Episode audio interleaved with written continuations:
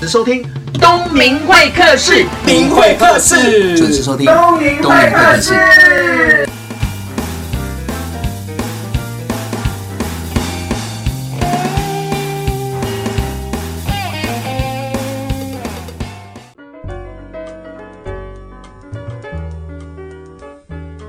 大家好，我是王东明。我们从小到大都会看电视嘛，电视一定会有广告，那无形当中会对这个广告卖的东西，然后产生了好奇，甚至于你不看电视，你看报纸也会，看杂志也有，这些照片影像当中写了几个字之后，就会引起你的购买欲望。那现在很多人都不看电视啦，那都在划手机，在划手机。我相信听众朋友一定会有一个平台叫做脸书，那脸书不小心你就会看到很多的广告，那它会透过一些照片、一些影音，让你点进去之后，它就有一些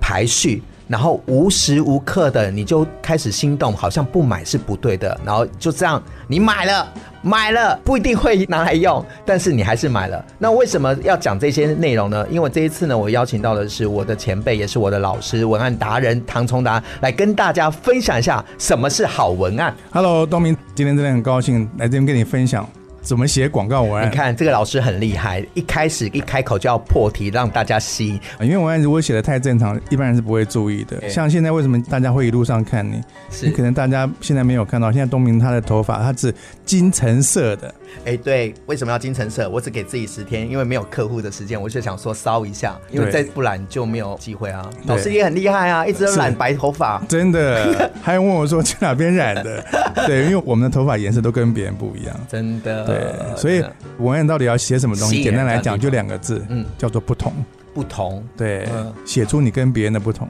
嗯，你能够跟别人不同，你才能够吸引注意。就是有差异性嘛。对对，可是老师，我们通常来讲的话，写文案、看文案，这也是一个功课。但是我们真的很难拿捏什么叫做好文案。对我来说，就像如同讲创意好了，创意人家都会想啊，可是最重要是要客户要买单，要愿意签字付钱的时候，那才有好创意啊。嗯可是文案这个东西是文字跟影像的这些，我真的很难去拿捏。嗯，好的文案其实如果要讲起来，可以讲三天三夜了。嗯不过简单来讲，大概可以归纳成三点。第一点就是说，你的文案一定要精准，要精准，嗯，就是你的文案一定要跟商品有关，你要把商品的亮点跟卖点把它写出来。是要不然你写的东西虽然写得很好，搞不好你在帮别人卖东西哦。譬如说冰箱可以保鲜，所有冰箱都可以保鲜是啊，你讲的好像很有道理，可是对别人看了你的文案之后去买别家的，嗯哼，所以很多人说为什么会有点选没有转换的原因在这里，你在帮大家做广告，嗯哦。所以你的文案一定要精准。那应该要怎么讲呢？比如说像刚刚那个冰箱，你说嗯保鲜，那应该要怎么样的精准，让人家知道说，哎、你跟别人不一你样。要想想看，你这个冰箱里面跟别人有什么不一样？像我们以前我们曾经做过的一个跟孙云有关系的广告，哦，孙云你看他穿着那个小礼服，对，站在冰箱的旁边，是他把那个冰箱的那个镜面的烤漆当成是镜子一样在照镜子，哦因，为它是以一台贵妇冰箱的定位出现。对那他也不切鱼，他也不做菜，对所以你看他从头到尾都没有把那个什么很新鲜的食物从冰箱里面拿出来。对，他是告诉你，我在卖你的是冰箱的品味，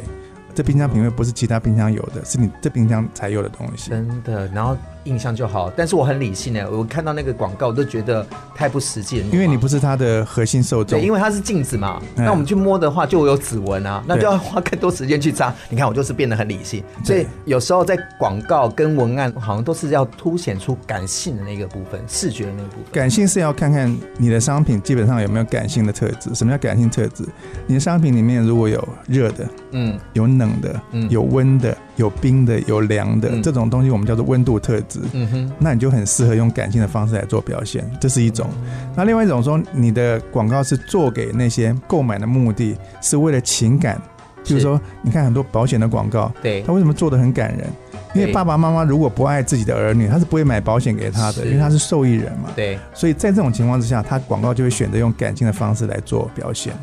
对，那有时候是反其道而行。所以比如说像刚刚讲的那个保险，对就不会去讲什么理赔啦、什么对投资报酬率啊，就对是从这生活周遭的人的感性面去找。对，因为素材譬如说，为什么我要买保险？就是我走了之后，有一天你可以得到我的保障嘛，嗯对不对？所以他不是在意那里面的理赔的细目是什么东西，嗯哼嗯他的用心，他的出发点只是这个样子。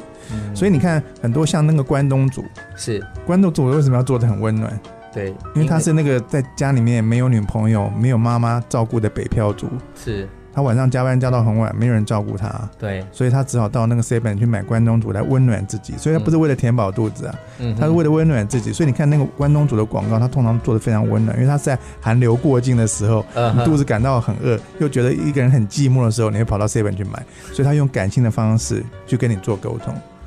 因为那个关东煮里面，它本身就有温度属性的特质在里面。那刚刚是从观众跟受众者角度来看，是可是我觉得反过来好奇是，这些广告的文案人，他们怎么找到这些点？我觉得这个跟观察力也有关，跟他的是背景一定有关系。对，所以我对吧们在入行开始做文案的时候，我们被训练的第一件事情就叫做观察嗯，啊。我记得我以前我师傅啊，他在我上班的时候，第一件事情就叫我去路口坐半小时，路口坐半个小哎时，路口坐半小时你说我说打其卡完，哎然打后卡去路口坐半个哎去路小路时口。坐半小时，我说没事去路口坐半小时。那时候你几？岁？那时候才二十八岁吧二。十八岁。啊、对，然后就我好，你去做嘛，你回来我再告诉你。嗯结果回来之后，他就问我说：“你刚才路口看到了什么事情？”嗯哼，你把它写成三十个画面，三十个画面。那以前谁会去看三十个画面的解析啊你？可能想说，为什么我要叫我坐在这边坐半个小时？哎，他说为什么妈妈牵着小孩子啊？嗯为什么那个人穿着风衣啊？是为什么那个提着手提包啊？对，那们在他干走路嘛姿势是怎样啊？嗯哼他说你要去观察他是开心不开心的哎呀，开心不开心？他脸上表情是什么？他脚步很沉重还是他很轻快？嗯哼啊，我们以前完全都不会想到这些东西、啊。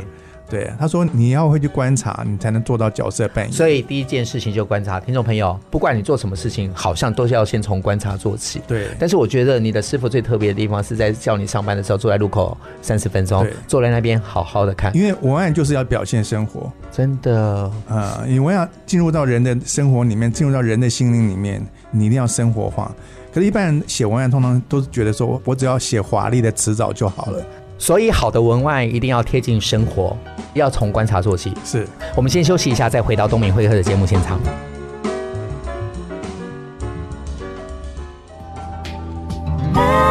FM 九六点七。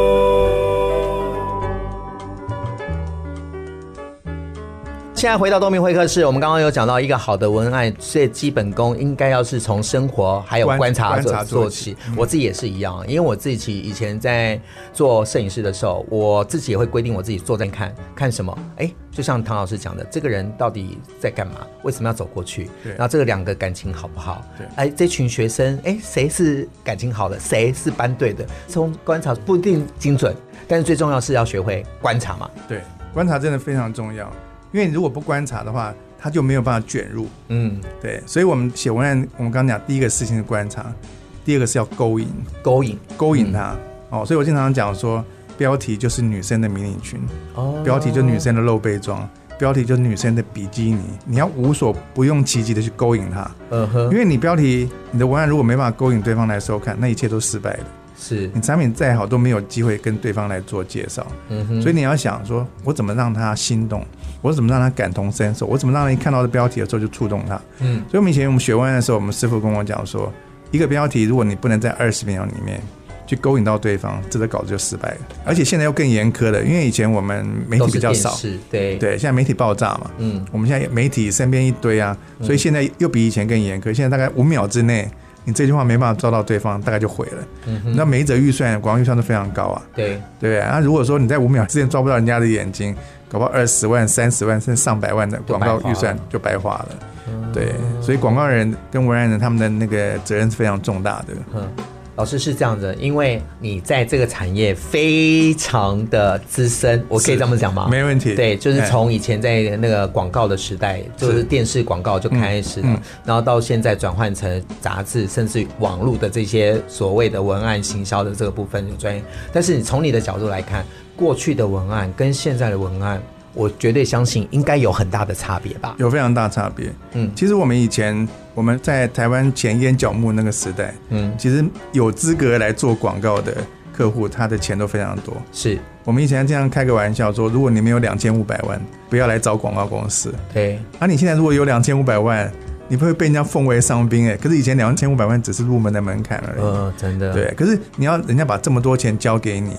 你的广告一定要有策略性，要不然两千五百万就像丢到淡水河里面，不扑通就没有了。嗯哼，所以你要让人家放心把钱交给你，你一定要经过一层又一层策略的思考，嗯，然后构成一个广告的表现，呈现在那大这家的广面告前。在哪里露对出，甚至于有什么第一波、第二波、第三波，哎，比如说我们会去整理产品的卖点，嗯哼，哦，我们要诉求的对象，嗯哼，好、那我们要用什么样的手法？对我们要用什么策略？我们要用什么样的定位去做演出？嗯可是现在广告没有，大概我看的文案很多都没有这样子，因为现在的文案比较讲究有梗，嗯，有没有笑点？因为现在的年轻人跟我们以前年轻人比较不一样，这要看呢、欸我觉得应该是说消费者的年龄设计在哪里。嗯举个例子，你刚刚讲的，唐老师你应该知道，我很喜欢郭富城嘛。嗯，那郭富城这一阵子不是有代理台湾一个人参的一个品牌？那他因为那个真人参的那个广告，我觉得他打破现在人花广告行销跟广告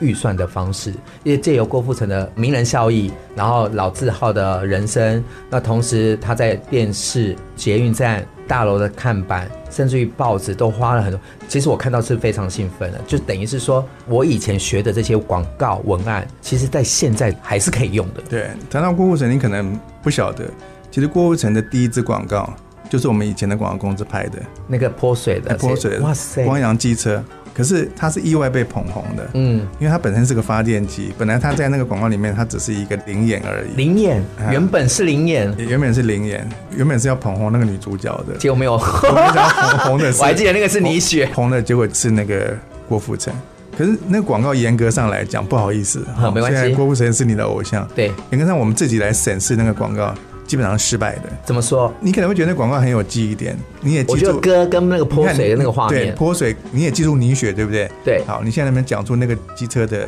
名称叫什么？光阳速可达什么什哎么，啊，对你，看你讲不出来，对不对？因为整个风采都被郭富城郭干富了，城给抢去了，所以我们后来做饲料跟从销售数字上面来看，今天的机车并没有达到我们预期当中的效果。哦，你的意思是说花了很多时间跟心思还有预算写文案嗯或拍摄、拍广告，对但是出乎大家都接受度非常高对，，可哦但能是大家记记不住住那个伤广病，告，但是郭富城是半路杀出来的程咬金，因为没有办法，他是个天王，对，他已经具有天王的这样的一个细胞在这里面，哦所以他盖过了那个机车本身的风采，所以一定要想办法凸显出商品。就是要相得益彰。所以我经常在上课的时候，我跟学生讲，林志玲拍过一百支广告，你们数一下林志玲有拍过哪些广告？呃，我印象深刻的就是那个马桶广告，对马桶还有你不要再跟我打分数，嘿，对一个是马桶嘛，一个是那个优洛乳，如果没有记错的话嘿，嘿，还 有呢，呃，浪琴，对。还有真的记不住哎、嗯，对，对你看他拍过一百支广告，嗯就你刚刚只讲了三支，对不对？所以你看代表的意思是说，它的广告太多了，反而没有办法。有有的可能是多了，那有的是你拍它跟其他广告基本上形象是重叠的，哦，有的是这个广告盖过了商品，就像刚才有郭富城的对对问题对嗯对。那有的是记住商品没有记住林志玲也有问题，哦所以我们很多人会觉得说，你找名人来代言应该会有效，不一定。不一定。对，你是什么样的角色，找什么样的名人，基本上是非常重要的。就像我现在看吴念真的广告，其实是很像，就吴念真在卖不同的东西，对他的拍摄方式甚至文案方式都是一样，只是对产你，品你有不你一有这种样。感觉吗？对，我有这个概念。对嗯但是你说他不对吗？我觉得他有他的族群，有可能是喜欢吴念真的人就会相信他所买的东西，包含什么油漆啊对，包含什么吃了呃会跑的奶粉啊。嗯我觉得这是有可能他的市场定义在。对，所以你要找吴念真，或者说你要找郭富城，或者说你要找林志玲，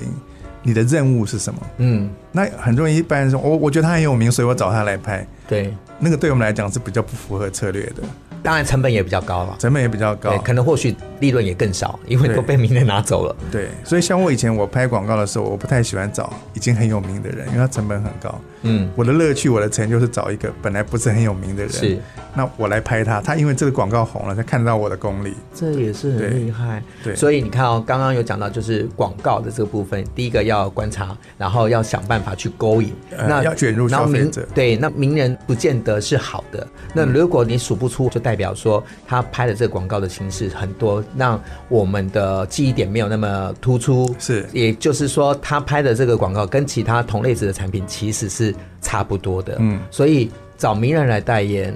有好也有坏。对就像刚刚唐老师讲的，如果说今天你运用了一个比较没有知名度的，嗯大家可能会 focus 在这个本身的故事，或者是文字，嗯或者是影像，这样的话你才比较有成就感。对，那第三个你要注意的就是说，你要用什么样的手法，手法，哎，去呈现这个文案。嗯手法就像我们的衣服啦，对我们每天都不会穿同样一套衣服，当然啦，嗯我们会寻求变化嘛，因为人都是喜新厌旧的。可是，在没有学文案之前，一般人都是喜欢用自己所擅长的手法嗯来写文案。嗯比如说，有的人很幽默，他就擅长写幽默的文案；有的人很诗情画意啊，他就写诗情画意的文案。那其实文案这种东西是要扮演的，不是你喜欢写什么，你是说要变形吗？那要个变换。就是说，如果厉害的文案的人，他不应该说啊，这就是唐崇达的风格，对啊这就是王东明的风格，对，比如是说不行全国的，电子，他在讲故事，呵，所以他一贯的风格就在讲故事。，对。那你本来不擅长讲故事，你就没办法写它。但是他有可能他的案子可以变成是全联的案子，因为全联对也开始在说故事，对这意思是一样对的，。但是全联跟全国电子要有区隔，嗯，因为他们基本上都是竞争对手，是，所以你不能跟对手雷同。对所以我们有时候做广告的时候还要看对手在做什么，我们刻意要去跟他去形成区区隔哦隔。对，所以区隔也是我们要去注意的地方，哇要不然就会做到我刚才讲的，我做了广告，结果生意被你给拿走了。真的。对，对，哦，我觉得这个跟观察有关，还有对商品的了解、对市场的了解，还有对客潜在客户，就是付钱的这个这个区块的特质也要非常的了解。对啊，我这边透露一点小秘密好了，好好，就是你今天你要做好商品之前，有五个字哪五个字？你要记住，哪五个字？第一个叫做环境。环境。哎，就是大环境给你什么样的机会，嗯哼或大环境它现在有什么样的问题，嗯哼环境嗯，你可以掌握的。是第二个是产品产品。哦，产品我们叫产，产品就是说你的产品有什么卖点，嗯你哼，产品有什么亮点。对那、，经常会有人跟我讲说，可是老师我的产品就是没有卖点啊，嗯我，产品就是没有亮点啊，嗯那该怎么办？好问题，是真的没有卖点跟亮点吗？从你的角度来看， 很多时候是真的没有，谢谢你非常的直接。嗯，哎，对那，怎么办呢？怎么办？好问题。那时候我就会跟人家讲说，没有外在就打内在。嗯，没有外在就打内在。哎，内在可能是你的产品的价值，对，你的产品的个性。是我们有时候是用个性来卖东西的。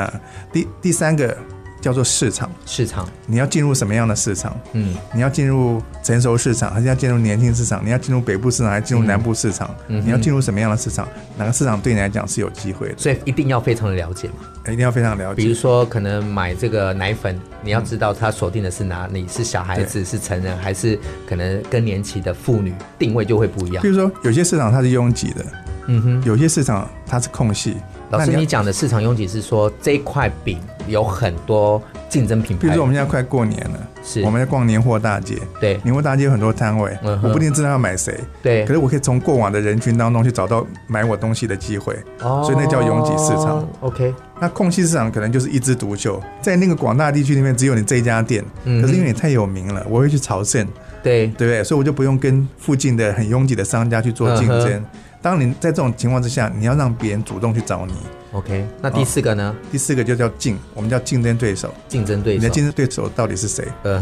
他哼，跟你之间的差别到底在哪里？嗯哼。啊你跟他相比，你的优势到底在哪里？老师，你的意思是说，比如说像驱车市，我们就会想到康师美，嗯，对吧？对然后全国电子，你就会想到另外一个灿坤，对的意思是一样的。对，比如我们现在我们都去星巴克喝咖啡嘛，对，那如果开咖啡店的话，星巴克就是你的竞争对手。哦，好，那最后一个，嗯，消，我们叫消费者。嗯哼，你的消费者是谁？嗯哼你消费者在哪里？嗯哼它存不存在？对，它数量够不够支撑你存活？就是要在意付得起钱了。，对，所以五个字叫做环场式竞销好，那我翻译一下，就是环境啊、产品啊、市市场场啊、啊竞争对跟消费者。好，我们这一段就到这边，听众朋友，我想刚这一段就可以去了解说，如果你有产品，或者是你有什么样的品牌想要植入的时候，光这一段就足够你去思考了。我们先休息一下，再回到东明会客室节目现场。 FM 九六点七。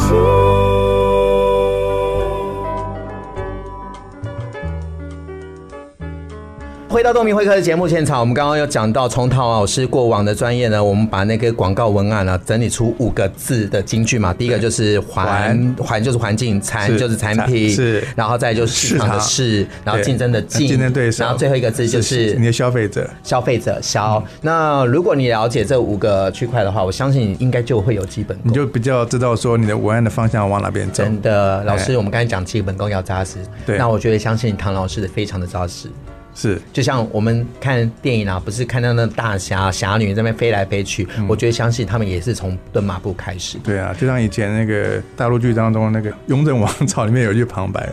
我今天能够当上将军，我是从死人堆里面爬出来的。真的，所以你到底对啊杀了多少的敌 人？不要这么说。我比较好奇的是，因为我们也认识很久了，从你刚当老师的时候，我就去当学生了。那这样子一转眼，咩了就十年了。是在这十年之前，你也有很扎实的实物理经验。是我比较好奇的是，现在大家都看你算成功吗？是你也也会不嗯说敢没有啦小成功没有啦啦小成功啊了对对，他哎因为让你看哦，从那个时候要转型到文案讲师，这就是一个关卡，一个转型。第二个就是从这十年来，我常常在外面教课，比如说我们在那个租人教室，常常就是你在这边，我在那边，或者我在对面，或者你在楼上，我在楼下。但是十年之后，你竟然有自己的教室、是我那我以前没有想到的，哎，呵，我以前从来没有想到创业这两个字，对。因为薪水领的很舒服啊。听众朋友一定会想说，哇，有自己的教室，当讲师一定赚很多。 呃，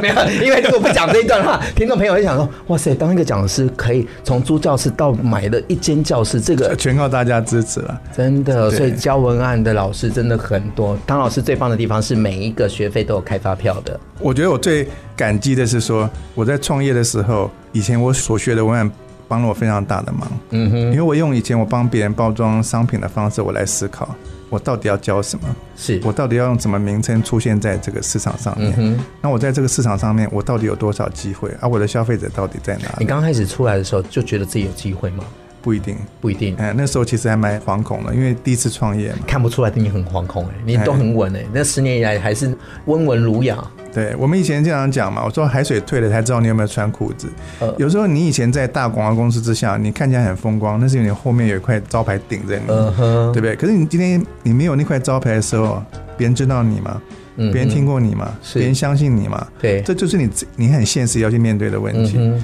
所以那时候我们要创业的时候，第一个我们在想说，我到底要教什么？你当时创业第一开始就想要教书吗？还是说自己在做一个广告商？其实我那时候脱离广告圈是被逼的，嗯哼因为那时候整个经济不景气，我面临人生第一次被裁员，啊，你也会被裁对，员？我也被裁哎、员。你算是公司里面的对一个摇钱所树以了。我从来没有想到我有一天会被裁员，因为那公司嗯最后收掉了，收掉最后只剩下我跟老板两个人。老板说：“对不起你，我们公司实在撑不下去了。嗯哼，所以我最后能做的是，我给你一笔私人的遣散费十万块钱。哇，那你有领事业？那我就想说，我拿到十万块钱我要干嘛？嗯哼，因为那时候年纪也有一把了嘛，几岁的时候？哦那大大概四十几岁的时候，因为广告公司的长江后浪推前浪非常的快，，对，你挡住位置，别人后后面会埋怨你，哎是，对啊，你你如果说你年龄高，那你薪水也一定很高嘛，对，对在对公司裁撤来讲，最快的方式就是裁撤薪水高的人，然后再对请一些薪水低的人。，对，所以我也不可能再回去广告公司上班了，嗯哼，所以我就想说我要创业，创业的时候我想过三件事情，嗯第一件事情我想要开小黄，因为我跟你一样，计程车，啊，呃对，小因为我黄喜欢跟人家聊天，嗯我就说我开小黄，我可以跟不同的客人聊 天，对。啊，第二个我想要去买手摇茶，手摇茶，哎， 嗯我还真的打电话去问五十 兰了，说哎，我想要开一家五十兰的店，可不可以？他说你住哪里？我说我住天母，他说对不起哦，天母那边附近已经有两家店了，我嗯们哼方圆几公里之内只能开一家店嗯哼，所以我们没有办法在你那边开店。嗯哼，啊，第三个就是教书，嗯，我想教我到底要教什么？后来我突然想起，我哎、还这三个完全不一样哎、对，这三个都是我喜欢做的。嗯人哼创业都是选自己喜欢做的事情。对，后来前面两条路都不可行嘛，嗯，对不对？就到第三条路，就是教课这件事情。是教课第一个就是我们以前包装商品的时候，第一个要想到的事情，嗯，你要做什么商品？是，这商品在市场上有机会嘛？对，所以我第一个就想说，那我要教课教什么？后来我想说，我本身是学文案的，嗯哼，虽然那时候文案还没有开始风行，所以我大概是台湾市场里面第一个固定长期在教文案的人嗯，的文案老师。十年了，嗯，对，因为那时候网络跟那个数位时代刚刚刚好兴起，我发现大家势必将来一定要用文字取代自己的嘴巴，嗯，我们可以从现在你的电话费里面的账单，通话费已经降低了，是，可以来印证这件事情嘛。嗯哼，所以基本上讲话跟文字基本上是不同的，对，大家可能会非常会讲，但不一定会写。对啊，这是很重要。对，所以我就决定开始教文案。呃那刚好我的名字里面我叫唐崇达嘛，对，我想说打，那我就干脆叫文案达人好了。哦，原来是这样子哎的，原来是这样对不子起，我认识十年，现在才知道，所以他文案他是有个故事的达人是怎么来的。哎，所以它是有个故事的。哇，难怪你会去注册。对因为我大部分的人会觉得是达人，达人就是讲说这个市场很有经验的，或者是说在这个区块当中是个经典人物、啊。嗯 当然也有啦，对啊我想说名字对当中有个达，那就那就把它叫达人好了。哇塞，哎，可是第一班的时候又碰巧刚好只有七个学生，嗯哼，刚好七个学生打平之后没有赚也没有亏，是然后我我又开始犹豫了，那到底我的理想是要不要继续？在市场上面能够得到延续对，吗？第一班才七才个。七个也没有赚也没亏，对那如果是你十字路口啊，你要走下去吗？我那个时候会去思考是说，这七个如果假设他们有收获的话，他们应该会帮我做转介绍。我那个时候是这样子想的，对我也是从一个小班开始起来对的。，正在我犹豫的时候，那七个学生就是我的贵人，嗯，因为他们是我第一班的学生，他们就跟我讲说：“唐老师，你要撑下去。”为什么我要撑下去？他说：“因为你教的非常有特色。嗯哼我们上过很多老师的课，我们发觉你的教法跟很多老师教法不太一样，你的对，东西非常实在，而且你很有亲和力。嗯他说：“你不会只有七个学生的，嗯，为了有他们七个给我的鼓励，就像定心丸一样，让我一路这样子走下去，才有今天。所以人有时候在你的生命当中会有很多贵人出现。对我上你的课真的有感动，因为我看到什么就是实物起家的老师。我举个例子好了，可能我也有跟你讲过，就是我去上你的课的时候，有一段是大家都要写文案嘛，嗯那教室的白板写的满满的，比如说三四个学生就会写三四个可能文案，或者是京剧，或者是行销文。那你在写完之后。我要你马一一去上修上改去它改们，对，你就说这里应该怎么样改很好，再用另外一个颜色。假设三十句好了，被你改三十次，我就在台下就看了一个秀，就是看了一个老师硬底子的老师怎么样把这个文案已经有的文案改成更好、更具有实用性。我觉得光这一个就不简单了。对，所以我曾经统计过，通常我以前我最招牌的课程叫做全方位文案的入门写作班，嗯通常四天。我在四天里面，假设我有三十位学生，我四天下来，我曾经做过统计，我大概修六百句的标题，哼，哇，我一般要修六百句，十班我就要修六千句，嗯所以修完之后回来那个手是要贴贴 布的。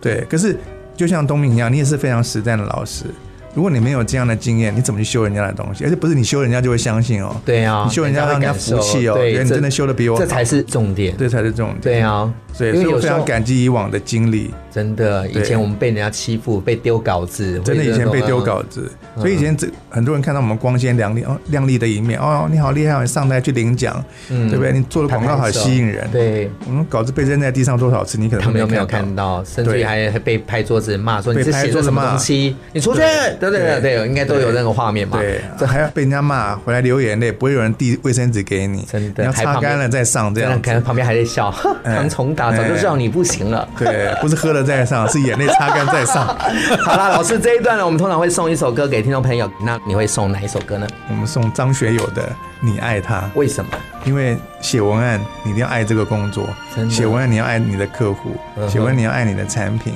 写文案你要爱你的消费者真，的一切都是以爱做出发点，你的文案才能够写得非常好。好，我们先听这一首张学友带来的《你爱他》。 FM 九六点七。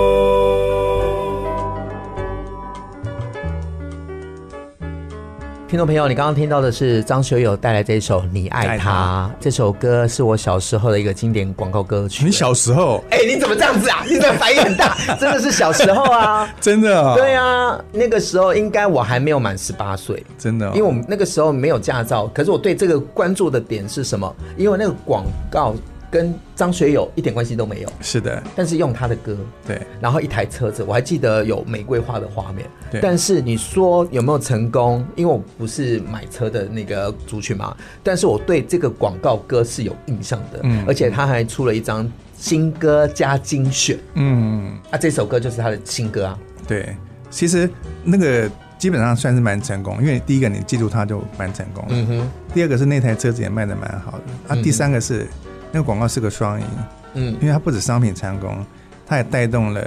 张学友的那的个人气嗯嗯的人气跟他那个金曲的销售，变成一个白金级的一个唱片。所以以前这个艺人他要出歌的时候，用广告来做搭配，是是他们最希望的。可是我们怎么样用它，也是我们要去思考老的。师请教一下，像刚刚这个张学友的案子哈，是先有唱片的歌，再去搭广告，还是先有广告的概念，再去找歌手？你知道我为什么会这样问吗？哎因为台湾不是有一阵子就是连续剧会搭歌。然后到现在是唱片去买剧，所以我都搞不清楚到底整个市场是怎么运作的。这个东明已经问到要点了，所以你真的非常犀利。嗯，我要回答你是两种情况都有可能。都有可能。对，像你刚刚讲的说是先有歌还是先有广告，先有广告之后再有歌，其实都有可能。嗯哼，像我在张学友之外，我进业界的第一支影片也非常红，它是飞零一零一，严先生的呃哎是哇，那对很久了耶，很久非常久，那时候应该还比你听那个你还知道它更小。对，对，可是你知道我们飞零一那时候搭谁的歌？苏芮嗯，跟着感觉哦走。跟着感觉走，嗯，对，跟着感觉走，因为感觉就是 feeling 嘛对，feeling 就是跟 feeling 基本上有音有谐像哦，啊、对啊，那时候是苏芮已经有那首歌了，呃呵，啊那因为我们里面我们觉得说它里面有一个歌词是刚出吗？还是说刚出没有多久，刚出没有多哎久因为它有刚好新鲜搭哎上刚好搭上，所以那个就是苏芮已经先有的那首歌，嗯嗯，那我们就搭它歌有 feeling 有 feeling？哎 嗯，对，飞零一零一，嗯所以我们就搭那首歌到那个琉球去拍片，是嗯啊那个广告也非常的红。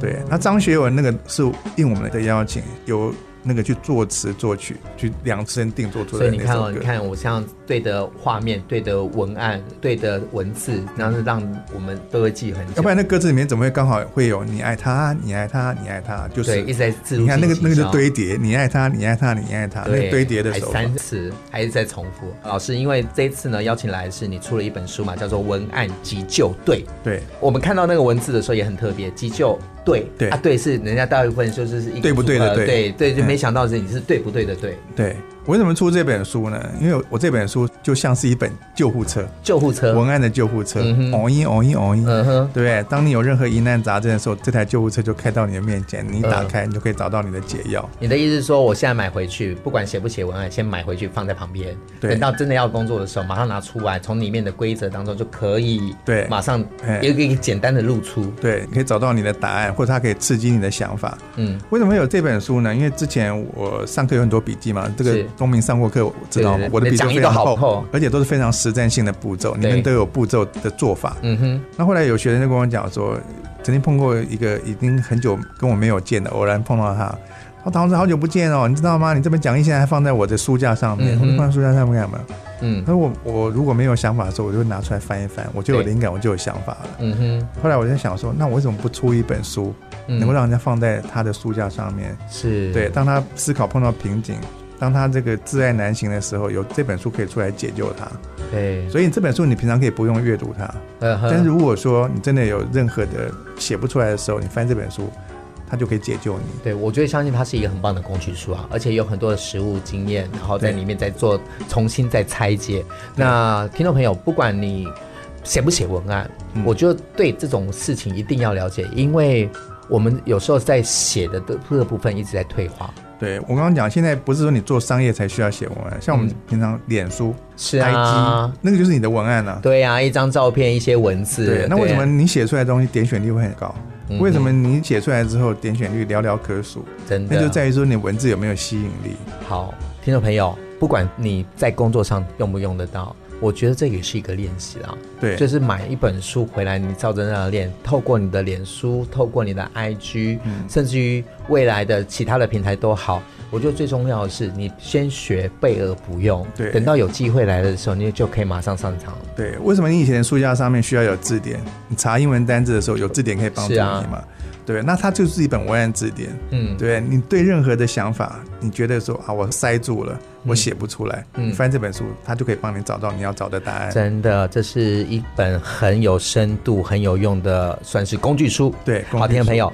希望你赶快去书局找这一本《文案急救队》。对，那今天的节目很快，真的，我觉得对一啊个小时不够意犹聊，未尽哎对，叽里呱叽里呱，对我还担心说，哎，怎么聊？ 因为我们在脸书相见，竟然比较少面对面。我还记得上次是吃饭，那已经好几年前的事情。对对对，对不是感情不好哦，是对大家都忙，对不好意思找唐老师。呃没有没有没有。，对你，看我们今天聊这么顺畅，就是我们平常就很有默契了。真的，而且真的都知道彼此的个性，还有他的专业。哎，我觉得这是很重要的，就真彼的此了解彼此，然后好朋友不一定天天相见啊，需要的时候就会见面。没有，我天天都有在看你，好啦，像你在做运动我都知好好好啊道。好，我也知道，天天在看他，哎每次写了一大堆啊，对啊哎，嗯然后哎然后学生很多啊，而且我觉得他真的是一个指标性的一个学习的对象。你看，自己已经有自己的教室了，我该加油。好，谢嗯谢唐老师，好谢谢你谢谢各位有机会听再众来。